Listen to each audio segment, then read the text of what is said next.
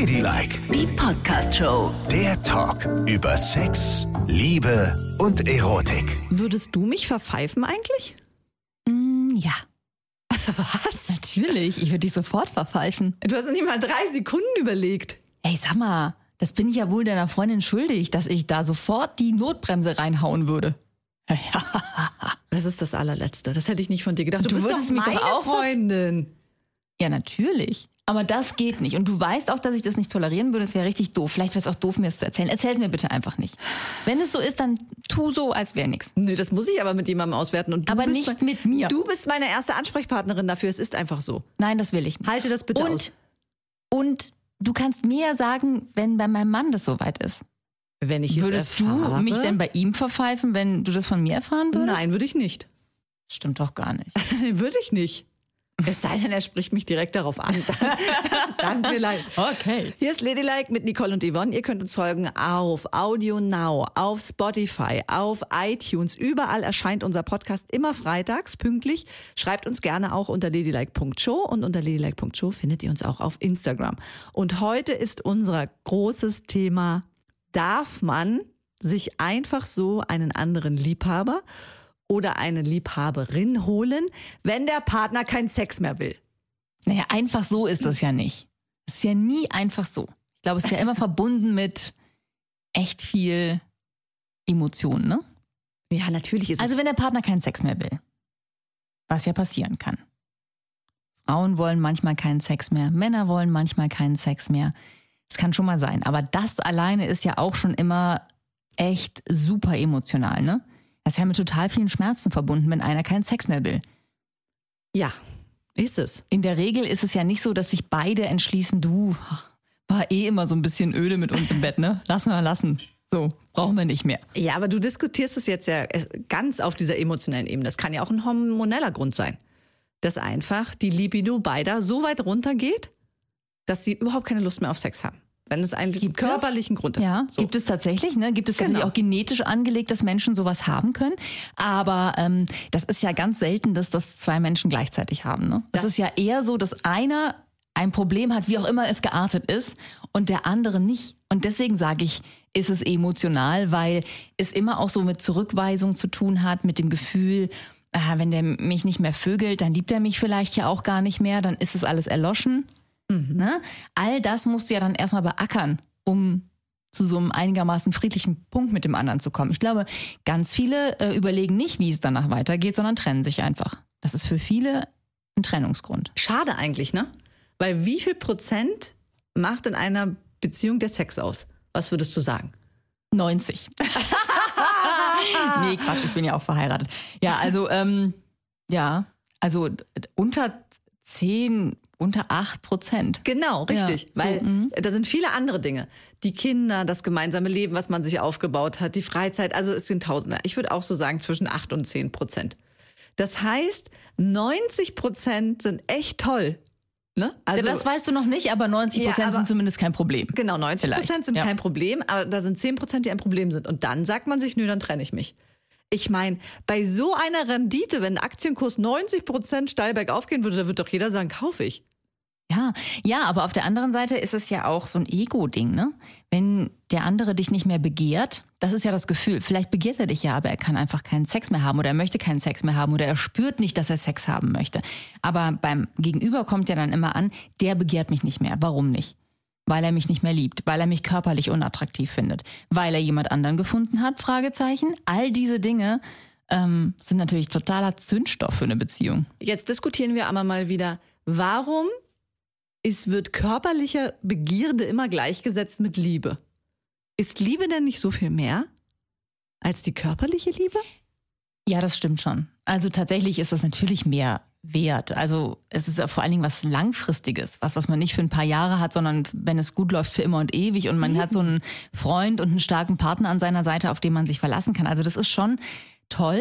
Aber die, ich glaube, die allermeisten von uns wollen doch trotzdem dieses Gefühl haben, begehrt zu werden. Ja, dieses Kribbeln. Und wenn das nicht mehr da ist, das ist schon traurig auch. Ne? Das ist ein trauriger Verlust, wenn das weggeht. Ja, das stimmt. Das ist es schon.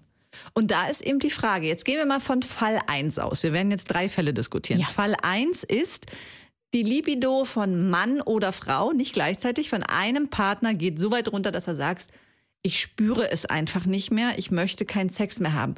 Aber ich liebe dich und ich begehre dich und ich möchte mit dir rumknutschen und mit dir tolle Dinge erleben, aber ich kann dir den Sex nicht mehr geben. Ist es dann in Ordnung, sich einen Liebhaber oder eine Liebhaberin zu holen? Also ich finde, wenn dein Mann oder deine Frau so offen ist, dass sie sagt, ich liebe dich total und ich will mein Leben weiterhin mit dir verbringen, du bist die Liebe meines Lebens, aber ich habe irgendwie überhaupt keinen sexuellen Drang mehr, dann muss man auch so offen sein, dass man demjenigen das sagt, dass man sagt, du, ähm, ich spüre das aber total in mir und ich will das haben. Ich vermisse das, ich möchte Sex haben, ich möchte begehrt werden und es ist für mich auch total körperlich. Wie ist es für dich, wenn ich mir jemand anderen suche? Ich bleibe bei dir, ich belüge dich nicht, ich suche mir jemand anderen. Das muss man ja dann schon sagen, weil Auf denjenigen, der so offen zu dir war und dir das Absolut. ja alles gestanden hat, den kannst du ja nicht hinterrücks bescheißen und sagen, pff, suche ich mir halt jemanden auf Tinder, aber Richtig. Also es muss eine super offene Kommunikation Ja. geben. Und wenn dann derjenige sagt, ja, okay, du kannst es machen, musst du ja selber noch auch über das Stöckchen springen ne, und sagen, okay, jetzt mache ich es wirklich. Naja, und mal davon abgesehen, dass es ja auch nicht immer Möglichkeiten dafür gibt. Also, ich weiß ja nicht, wie es dir so geht, aber man hat ja nicht jeden Tag die Möglichkeit, mit jemandem in die Kiste zu hüpfen oder was. Naja, also jetzt wo Naja, das ganze wo Leben denn? wieder so losgeht. Ich war kürzlich erst in einer Bar und da, Warst du allein in einer Bar? ich war nicht allein in einer Bar, ich war mit Freunden in einer Bar, die gleichzeitig auch so eine Disco-Tanzfläche hatte. Ja. Und da war ich an der Bar und fühlte mich richtig gut, ne? Und sehr gut aussehend auch. Und dann stehe ich da so und dann guckt mich ein Typ an. Mhm. Und ich so, oh, na was kommt jetzt? Ja. Äh, Und ich war wirklich gespannt, ne? Ich bin schon alles durchgegangen, so an Anmachsprüchen. Und dann hat er gesagt, hat mich angeschaut und gesagt, nichts Schlimmes. Ich wollte dir nur sagen, dass du die attraktivste Frau bist, die ich seit langem gesehen habe. Und dann ist er gegangen. Echt? Und da habe ich gedacht, Wow. ich war richtig beeindruckt. Ja, allerdings. Aber ich gebe auch zu, das war jetzt ein Erlebnis, das hatte ich seit tausend Jahren total. mal wieder. Also du hast recht, normalerweise ist es schwierig, jemanden zu finden. Du kannst es dann nur tun, eben entweder du entscheidest dich für einen Callboy, hatten wir kürzlich ja auch bei uns im Podcast, Oder gehst auf Tinder gucken. oder auf Tinder. Da Oder kannst du natürlich auch gefunden werden, ne? Also da sehen dich ja auch andere Menschen, die dann sagen, du, ich hatte dich auf Tinder gesehen, du bist so verheiratet. Ja, das ist auch, das ist natürlich auch krass. Das ist schon schwierig. Da musst du all den ganzen Kladderadatsch irgendwie erklären. Oder du musst tun, als wärst du einfach ein Bescheißer. Ja, Ja. schwierig. Das ist auch krass. Also das ist wirklich auch eine Komponente, wenn du das eine ist, das mit dem Partner zu besprechen, aber dich nach außen zu outen vor Genau. allen und das dann nochmal zu diskutieren, ist echt schwer. Und du weißt, da sind wirklich viele unterwegs, ne? Genau. Aber auch viele, die irgendwie verpartnert sind. Aber da ist die gute alte klassische Kontaktanzeige in der Zeitung. Suche Herrn zum Bumsen. Na, so musst du es ja nun nicht schreiben. Aber ehrlich kannst du doch da auch sein. Ich Ja. suche einen Liebhaber. Bin glücklich verheiratet und suche einen Liebhaber. Einfach mal alle Karten auf den Tisch legen. Oh Gott, das ist ja aufregend. Das Ja. würde ich mich ja nie trauen. Ja, aber so sollte man es machen. Ja. Das wäre meine Empfehlung. Ich glaube, ich würde einfach auf die Gelegenheit warten. Also wenn man so äh, sich emotional von dem anderen verabschiedet hat, von diesem Ich muss treu sein Ding, dann geht man ja wahrscheinlich auch wieder anders durch die Welt, ne? Und guckt mal hier und mal da und das merken ja auch andere, wenn man offener ist. Vielleicht hat man dann ja mal Glück an der Supermarktkasse, so einen ganz tollen Typen abzugreifen. Nicole, du verklärst das total. Du bist so lange raus aus dem Geschäft. Du denkst doch nicht, wenn du von deinem Ehemann den Freifahrtschein bekommst, dass du dann einfach einen innerlichen Schalter umlegst und an der Supermarktkasse angesprochen wirst. Doch. Und dann geht's aber rund, meine Liebe. Aber das ist ja schon Boah. wieder total romantisch dann, ne? Stimmt. Hast du nicht Angst, dich dann zu verlieben? Doch, total. total. Genau. Das wäre auch das Erste, was mir passieren würde, 100 Prozent. Statt einfach irgendein so Stecher würde ich mich total verlieben. Ja, das geht nicht. Nee, das geht nicht. Nee, tatsächlich nicht. Das wäre traurig. Kommen wir mal zum zweiten Szenario. Szenario 2. Ähm, aus bestimmten Gründen, und da reden wir jetzt mal von unserer älteren Hörerschaft auch, ist ein Fall eingetreten, dass dein Partner, deine Partnerin, ähm, ja, durch einen Krankheitsfall nicht mehr dazu in der Lage ist, dir das zu geben. Hm. Okay. Es geht halt nie wieder. Ja. Ja. Hm. Ist es dann okay, das heimlich zu machen, weil dein Partner, deine Partnerin ist auch so durch diese Krankheit gezeichnet, dass sie darüber bestimmt nicht reden möchte. Und du spürst aber, dass der Sexualtrieb in dir immer größer wird. Oh Gott. Das ist schwierig, ne? Nein, das kann man nicht tun, oder? Das kann man echt nicht machen. Stell dir mal vor, der Mensch, den du liebst, der ist schwer krank und ja, dann ist halt auch Sex nicht mehr so wichtig. Und wenn du es dann wichtig findest, dann musst du es dir selber machen. Ja, finde ich auch. Bin ich voll bei dir, weil ich finde, das, das ist moralisch einfach überhaupt nicht zu rechtfertigen. Also wenn derjenige sein Go geben kann, okay, aber wenn nicht, das ist so hart, ne? Und wenn du merkst, dass es auch nicht geben will, ja? Ja. Also nur weil du äh, krank bist und keinen Sex mehr haben kannst und vielleicht mitgenommen bist und weißt, das wird nicht besser, musst du ja nicht irgendwie so riesengroß und völlig ohne Ego sein, dass du sagst, ach, ich gebe dich frei, los, geh vögeln. Nein. Also, ne? Ich, ich bleib ja trotzdem ich, egal wie krank ich bin und ich möchte nicht, dass der Vögeln geht, wenn ich krank bin. Nein. Nein, nein, nein. Und ich hoffe, er würde auch nicht denken, naja, jetzt ist sie ja unfickbar, da gehe ich mal woanders hin. Das macht doch niemand. Nein, das darf auch niemand machen. Aber natürlich musst du den Fall weiterzeichnen, ne? Was ist, wenn derjenige sich überhaupt nicht mehr artikulieren kann und das Ganze schon zehn Jahre so geht? Also, wenn jetzt jemand, ich habe neulich so eine Geschichte gelesen, da lag er irgendwie ganz lange im Wachkoma, ne? Das ist natürlich echt krass für eine Familie. Also das ist schon, das ist schon wahnsinnig bitter. Und wenn dein Mann zwar noch da ist auf dieser Welt, aber eigentlich wie tot ist, ne? Ja. Und und du gar nicht, du kannst mit ihm keinen Austausch mehr haben. Das ist ja auch total wichtig. Wenn du mal Fragen hast, wenn du einfach mal jemanden brauchst, wo du dich anlehnen kannst und das alles ist weg. Also nicht nur der Sex, da ist ja dann wirklich alles nicht mehr vorhanden, keine Beziehung mehr. Und das über ganz viele Jahre und du musst trotzdem dein Leben schultern und so. Da kann ich aber schon auch verstehen, dass man sich da jemand anderen sucht. Also auch alleine, um einfach mal jemanden zu haben, mit dem man abends ein Glas Wein trinken kann und sagen kann, boah, ich hatte einen Kacktag. Schatz. So. Aber es ist schon ein heftiges Szenario, ne? Das ist mir zu oh, heftig. Das ist mir jetzt viel zu traurig. Ja, Ist ja gut. blödes Szenario, das gefällt mir gar nicht. Mhm. So, und dann haben wir jetzt noch den Fall Nummer drei. Er, sie kann, aber nicht mehr mit dir. Ah, da läuft nichts mehr. Nee, da läuft nichts mehr, weil der Partner dich nicht mehr sexuell attraktiv findet. Ja, es ist so. Das ist aber bitter. Ja, das ist wirklich bitter. Das ist aber das dritte Szenario. Also ich finde ja immer, dass so Paare miteinander wachsen. Also irgendwie ist es ja so, man verändert sich ja im Laufe einer Beziehung. Ne? Man wird älter, man wird faltiger, man wird vielleicht dicker oder dünner. Auf jeden Fall verändert man seine Form in irgendeiner Form. und das tun aber ja beide Partner und irgendwie dadurch, dass man den anderen ja jeden Tag sieht, kriegt man das gar nicht so mit. Ne? Nur wenn du ein altes Foto anguckst, denkst du, oh Gott, der hatte ja mal richtig viele Haare und war ganz dünn. So, aber so in dem Moment ist dir das ja gar nicht bewusst. Deswegen ist es auch schwierig zu sagen, den finde ich jetzt nicht mehr attraktiv. Ja. Weil der verändert sich ja eigentlich nicht so krass. Nur im Laufe der Jahre. Es sei denn, man lernt jemand anderen kennen, den man wahnsinnig attraktiv findet und sagt dann, ich kann den zu Hause den Lappen nicht mehr ertragen. Ist es so? Nein, so ist es nicht. Ah, gut. So ist es nicht. Es ist tatsächlich so, das Szenario ist, man findet sich körperlich nicht mehr anziehend. Darf man aber auch nicht verwechseln, ne? Mit äh, sich Mühe geben, vielleicht auch in einer Beziehung. Weil, wie du sagst, man wächst miteinander, man äh, dehnt sich körperlich vielleicht hier und da etwas aus. Oder schrumpelt. und man nimmt die Beziehung als selbstverständlich hin. Genau. So, und dann auf einmal denkt man, äh, wo ist das ganze Abenteuer? Ja. Ich finde dich nicht mehr attraktiv. Das finde ich einen ganz großen Punkt. Nein, das finde ich, da darfst du nicht jetzt die, die Nase krausieren, hochziehen.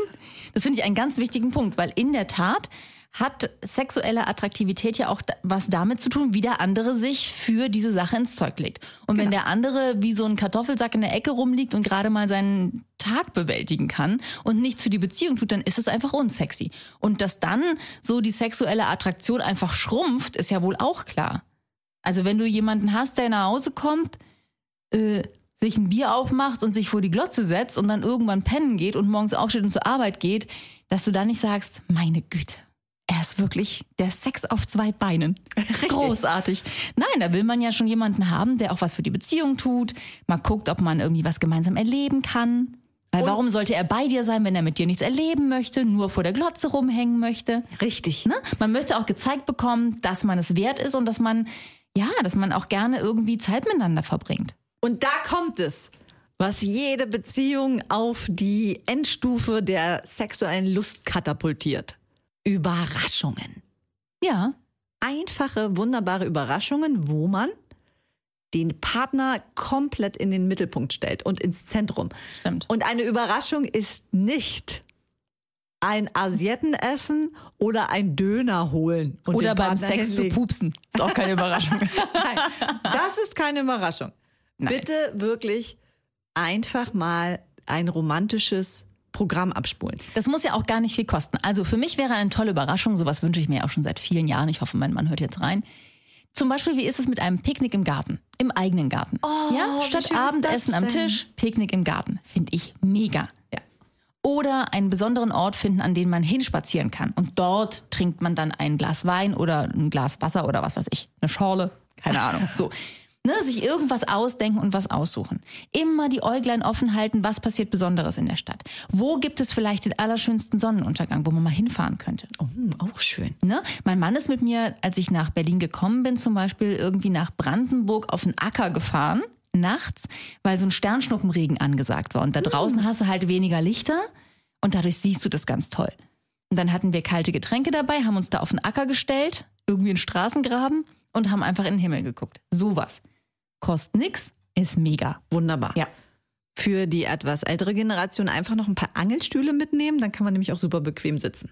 Wir sind im Auto sitzen geblieben. Au, auch schön. Ne? Und haben einfach das Schiebedach an die Seite geschoben. Ja, auch gut. Auch kann, Im Auto gut. kann man dann auch noch andere Sachen machen. Ja, wunderbar. Ja. Aber das ist schon mal. Wenn es schon mal so romantisch ist. Ne? Natürlich. Das ist schon mal eine gute Einstellung. Oder auch im Open-Air-Kino, sage ich immer wieder, wenn man da hingeht, das ist so super und vorher schon ein Tisch komplett vorbereitet.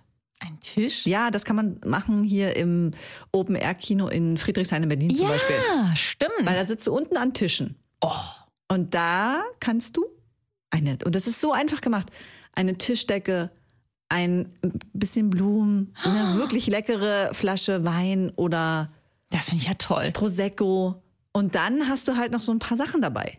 Ähm, Antipasti oder was auch immer du da hinstellst. Also das muss ich mir unbedingt Das merken. ist Wenn ich meinen Mann mal betrüge, dann mache ich mit dem Neuen das. Genau das mache ich mit dem Neuen. Vielleicht machst du es mit deinem Mann auch mal. Ach so, ja, natürlich. Ne?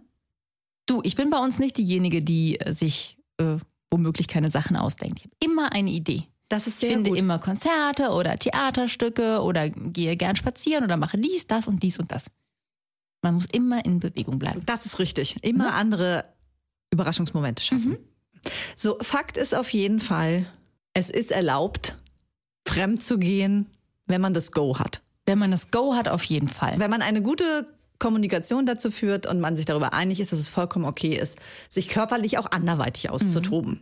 Ansonsten ist es halt echt schwierig, ne? Alleine schon die Vorstellung, dass da jemand ist, der es aus irgendwelchen Gründen nicht bringen kann, ja? Ja. Und du wendest dich dann ab. Das hat halt auch immer so eine moralische, das hat so ein Geschmäckle. Das, damit würde ich ungern hausieren gehen, weißt du? Das würde ich ungern erklären irgendwie vor anderen Leuten, weil es klingt immer so ein bisschen nach Verrat. Genau. Und das ist schwierig. Und es gibt immer noch die Möglichkeit der wundervollen sexuellen Befriedigung mit sich selbst. Natürlich. Benutzt Sextoys, eure Hände und vor allen Dingen gibt es mittlerweile wunderbare, sehr, sehr gleichberechtigte Pornos. Das stimmt. Und dazu möchte ich auch nochmal sagen, also wenn das Gegenüber ja, aus irgendwelchen Gründen nicht kann, außer der Grund, dass er mich sexuell total ekelhaft und unattraktiv findet, was du jetzt gerade hast. Aber nehmen wir an, er ist krank, er kriegt keinen mehr hoch oder sie kriegt keinen mehr hoch, ist krank. Ähm, vielleicht ist ja auch da die Hand noch eine Möglichkeit. Richtig. Ne? Also zumindest auf der weiblichen Seite können wir ja wohl sagen, dass man da eh am besten kommt. Ja, absolut. Und gut, Ja. dass du das als heterosexuelle Frau mal sagst, denn ich muss wirklich auch sagen, ein Mann kann seine Hände so wundervoll einsetzen, seine Hände, seine Zunge. Es hängt nicht alles nur ab von diesem einen Penis. Das ist ja auch so ein Druck, unter dem Männer da immer stehen. Ne? Er muss stehen, er muss kommen, er muss stehen. Hey, Wenn der Finger steht, reicht das völlig. ganz genau. Und ich stehe außerdem noch auf unser neues Buch. Ja. Wir feiern Buchpremiere am 5. Mai. Offizielles Erscheinungsdatum von Da kann ja jede kommen, so heißt unser neues Buch, ist am 9. Mai. Erschienen bei Blanc Vallée, kostet 16 Euro. Kann man jetzt schon kaufen. Und zwar, wenn man auf den Link unter dieser Folge klickt, gibt es dort alle Vorverkaufsstellen und unsere eigene Landingpage. Die haben wir jetzt vom Verlag bekommen. Da könnt ihr gucken. Da gibt's ähm, ja Bilder von uns, paar Geschichten. Man kann auch schon mal ins Buch reinlesen, die Bestellmöglichkeiten und noch ein bisschen was von uns als Überraschung für euch. Könnt ihr mal draufklicken. ne? Also 9. Mai, da kann ja jede kommen. Blanc Vallée Verlag. Wir würden uns freuen, wenn ihr es kauft. Und im Anschluss machen wir eine große Deutschland-Tournee. Vielleicht kommen wir auch bei euch. Und dann sehen wir uns endlich. Wir lernen Ja. uns alle kennen. Zeit wird's auch, ne? Ladylike, die Podcast-Show. Jede Woche neu auf Audio Now.